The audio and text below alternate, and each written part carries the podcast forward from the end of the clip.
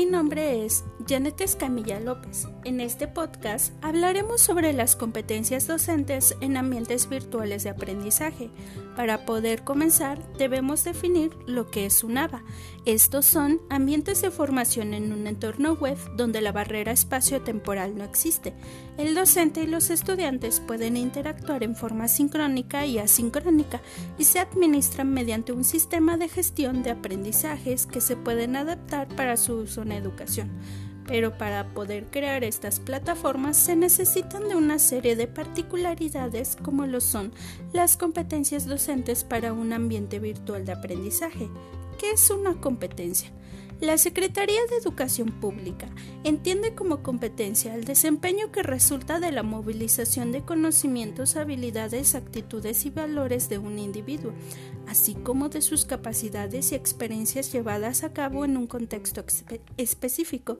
para resolver un problema o situación que se le presenta en los distintos ámbitos de su vivir, es decir, que el individuo debe ser capaz de movilizar, integrar diversos saberes y recursos cognitivos para resolver problemas complejos y abiertos en distintos escenarios y momentos. Como lo hemos notado, las competencias son una parte esencial para la creación de un ambiente virtual de aprendizaje, puesto que es que no son solo las herramientas las que se necesitan para la creación de estas plataformas, sino también de las competencias que tiene un docente, ya que cada uno de ellos aporta algunas particularidades que permite que éste se desarrolle de una forma en la que los estudiantes puedan sentirse interesados en su propio aprendizaje, pero por sobre todo se pueda crear un ambiente de interacción entre los participantes, así como también con los docentes, por lo que se necesita de una serie de habilidades del docente. Es necesario que podamos definir cuáles son estos tipos de competencias docentes.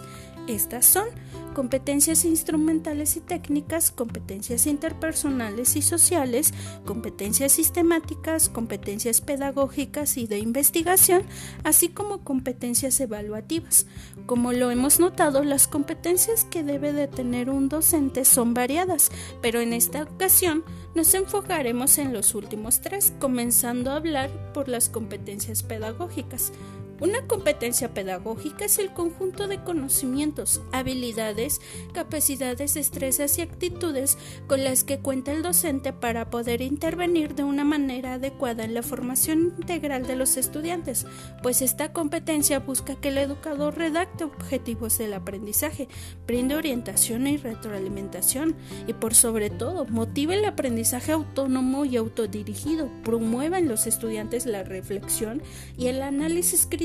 además de actuar con eficiencia, reaccionando con rapidez ante situaciones inesperadas. Pero también es necesario que los docentes cuenten con las competencias de investigación. Además de,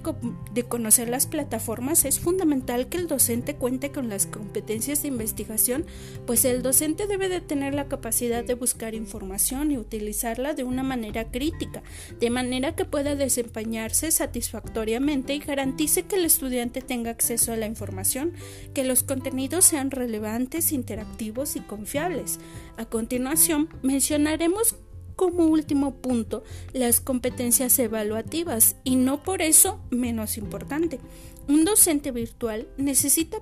poseer competencias evaluativas que permitan detectar áreas de oportunidad, por lo que cuando hablamos de competencias de evaluación nos referimos a que tiene un buen manejo de técnicas de evaluación, ya sea a través de herramientas o de trabajos entregables, que permitan evaluar las destrezas y el nivel de la apropiación de los conocimientos de los estudiantes, sino que además favorezcan a que el propio estudiante pueda darse cuenta de cómo ha sido su avance a lo largo del curso, o lo que es lo mismo, pueda hacer una autoevaluación. Como nos hemos dado cuenta, las competencias nos permitirán el buen manejo y desarrollo de los ABA, así como también